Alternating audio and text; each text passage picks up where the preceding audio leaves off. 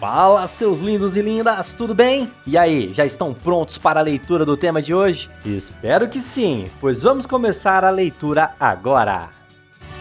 Você está ouvindo Redação Cast, o podcast para quem quer uma redação nota mil.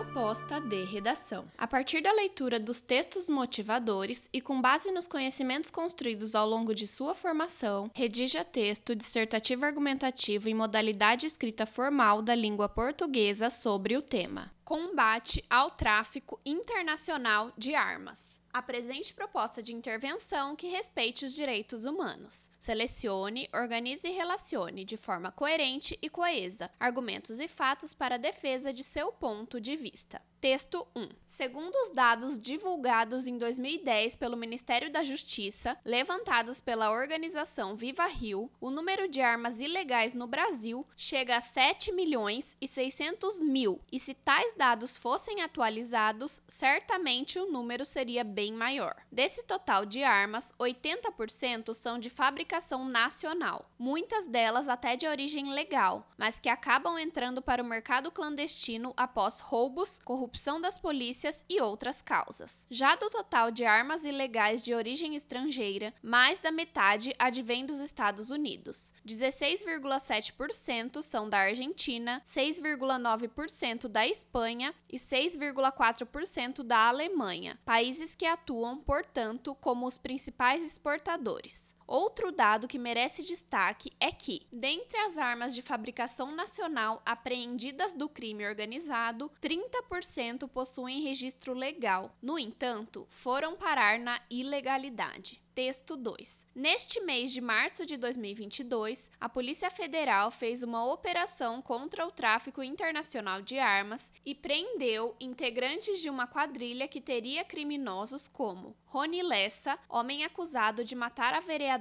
Marielle Franco, como clientes. O monitoramento de três membros da organização que moram nos Estados Unidos foi feito pela Polícia Federal e pelo Ministério Público em parceria com a HSI, um departamento da Polícia Americana que apura crimes transnacionais. Um agente americano, inclusive, chegou a marcar um encontro com um deles e gravou o momento em que o criminoso se gaba de ter um esquema sofisticado para o envio do armamento. Para driblar a fiscalização, a quadrilha comprava peças de armas e munição legalmente nos Estados Unidos, mas as enviava ilegalmente para o Brasil por avião, via encomendas expressas, e também por navio, dentro de contêineres. Escondia tudo dentro da embalagem de produtos comuns. Aqui no Brasil, um outro núcleo da quadrilha recebia as encomendas mas nem tudo vinha do exterior. Algumas partes eram produzidas com uma máquina chamada Ghost Gunner, que parece uma impressora 3D, capaz de fabricar as peças que faltavam. Com essas peças, podem montar, através da junção de canos e outras peças, a arma de fogo completa, principalmente fuzis e pistolas. É o que se chama hoje comumente nos Estados Unidos a Ghost Gun, a arma fantasma. Mas Evidentemente, é possível que sejam feitas as investigações e prisões como se fosse uma arma comum, afirma Marcos. Texto 3. Um estudo da Polícia Federal concluiu que a maior parte das armas apreendidas no Brasil vem do Paraguai e dos Estados Unidos, como mostrou o jornal O Estado de São Paulo. O caminho é a tríplice fronteira, cidades do Brasil, do Paraguai e da Argentina. Mas também existem rotas do Brasil com o Uruguai, com a Bolívia, Colômbia e Suriname. Pequenos aviões saem da Bolívia ou do Paraguai com armas para o interior de São Paulo e Minas Gerais. Por terra, o trajeto é Paraguai-Paraná ou Mato Grosso do Sul. E a partir daí, as armas são distribuídas para o Rio de Janeiro e São Paulo. Quase 10 mil armas foram rastreadas em 2016 e 2017 e a Polícia Federal fez 9 mil pedidos de rastreamento de armas a outros países nos últimos três anos. A PF descobriu que os bandidos estão se valendo de uma nova modalidade, a chamada remessa expressa. As armas são compradas desmontadas nos Estados Unidos e chegam no Brasil em peças avulsas, em pequenas encomendas, para despistar as autoridades mas é difícil saber exatamente quantas armas são apreendidas no país. o banco de dados específico, o SINARM, não está atualizado.